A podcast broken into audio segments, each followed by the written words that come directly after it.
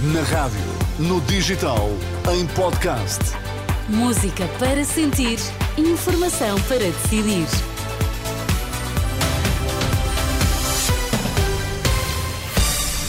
Notícias na Renascença, para já os títulos em destaque a esta hora, Miguel. Afinal, os menus vão continuar a ter IVA diferenciado nas bebidas e na comida. O fisco voltou atrás.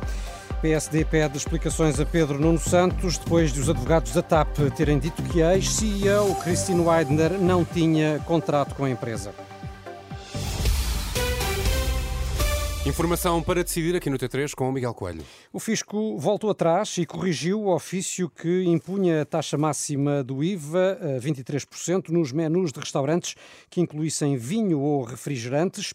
De acordo com uma nota da Associação de Hotelaria, Restauração e Similares de Portugal, divulgada nos últimos minutos, o imposto continua a ser diferenciado. A alimentação, os sumos e as águas são taxados a 13%. Só os refrigerantes e as bebidas alcoólicas pagam a taxa máxima do imposto imposto de 23%.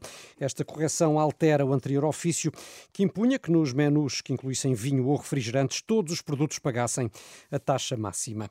O PSD exige explicações a Pedro Nuno Santos sobre as alegações feitas pelos advogados da TAP na contestação à indenização a Cristine Remier Weidner. Dizem que a ex-CEO nunca foi funcionária da empresa. Em conferência de imprensa, o vice-presidente social-democrata Miguel Pinto Luz disse esta tarde que este caso é mais mais um sinal da ligeireza com que o atual líder do PS e ex-ministro das Infraestruturas ligou com o processo. A leveza, a informalidade são uma marca inseparável de Pedro Nuno Santos.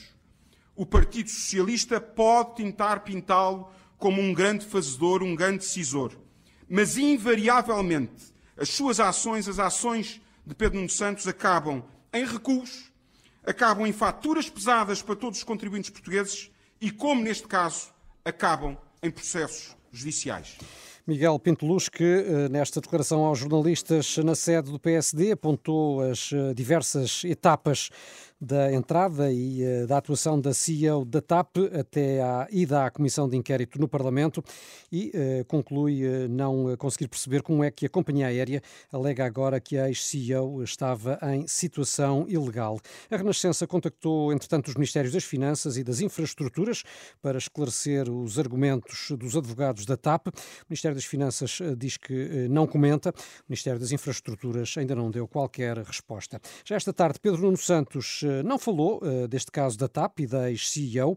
Num almoço na Confederação do Comércio de Portugal, o líder socialista optou antes por uh, contestar as prioridades do PSD que assentam na redução de impostos. Para nós, a primeira prioridade é mesmo a economia. Para nós, a primeira prioridade é mesmo conseguirmos modernizar, desenvolver a nossa e sofisticar a nossa economia portuguesa.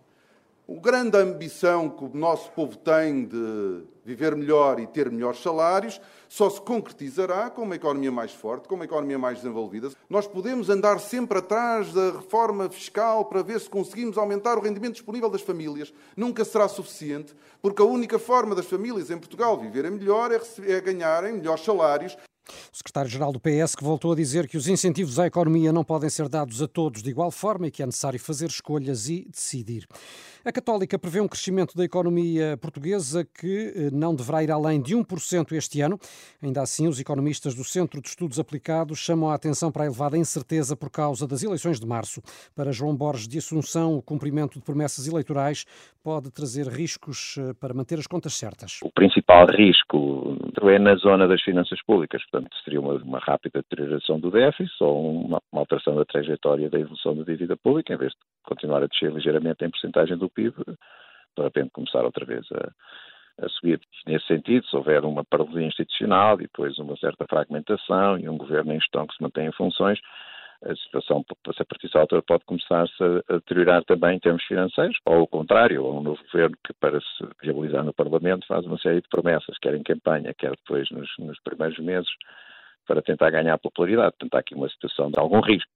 Riscos identificados pelo economista João Borges de Assunção, coordenador do Grupo de Estudos Aplicados da Universidade Católica, o NECEP, que hoje publicou o boletim com as previsões económicas para Portugal. O crescimento para este ano não deverá ultrapassar 1%. André Ventura rejeita qualquer responsabilidade na suposta agressão a um jornalista.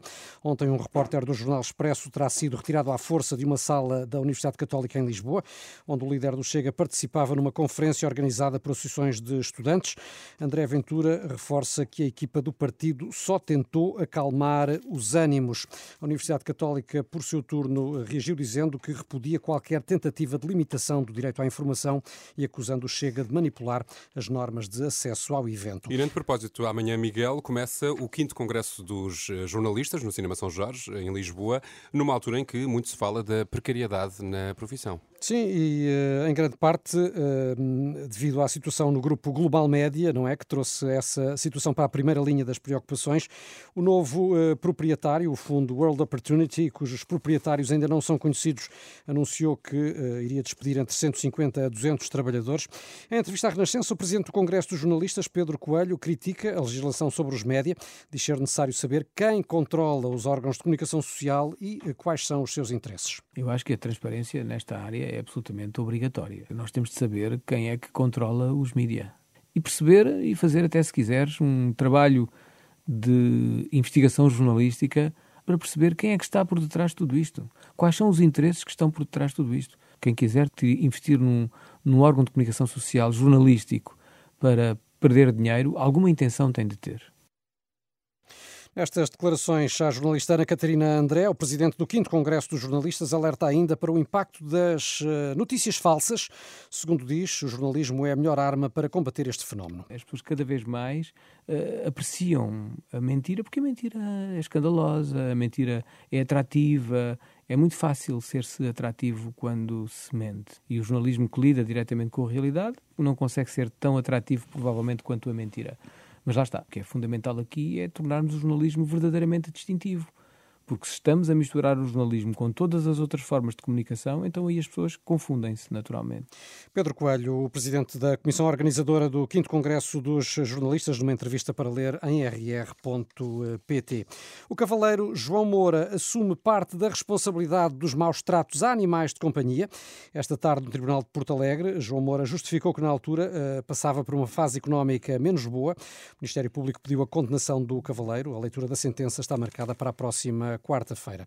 E a Ordem dos Médicos acaba de criar duas subespecialidades eh, de medicina estética e cosmética, subespecialidades eh, de cirurgia plástica e dermatologia. É uma forma de estabelecer critérios técnicos, científicos e formativos, diz a Ordem, numa área que tem evoluído muito e onde têm surgido muitos profissionais não médicos a exercer. Uhum e é também uh, uma forma de dar maior segurança às pessoas que fazem procedimentos estéticos e cosméticos. Nomeadamente aqui os meus colegas, uh, Daniel Agora e já podes pôr o teu botox à vontade. É, tranquilo, com insegurança, não, não é? Com, com, toda... ele, com, eles é uma beleza natural. Não, sem sim, dúvida sim. nenhuma. Sim, Parece que já fizeram muita coisa, porque lá está. Olhamos é. e impressiona, mas não. Sobretudo não é. Daniel.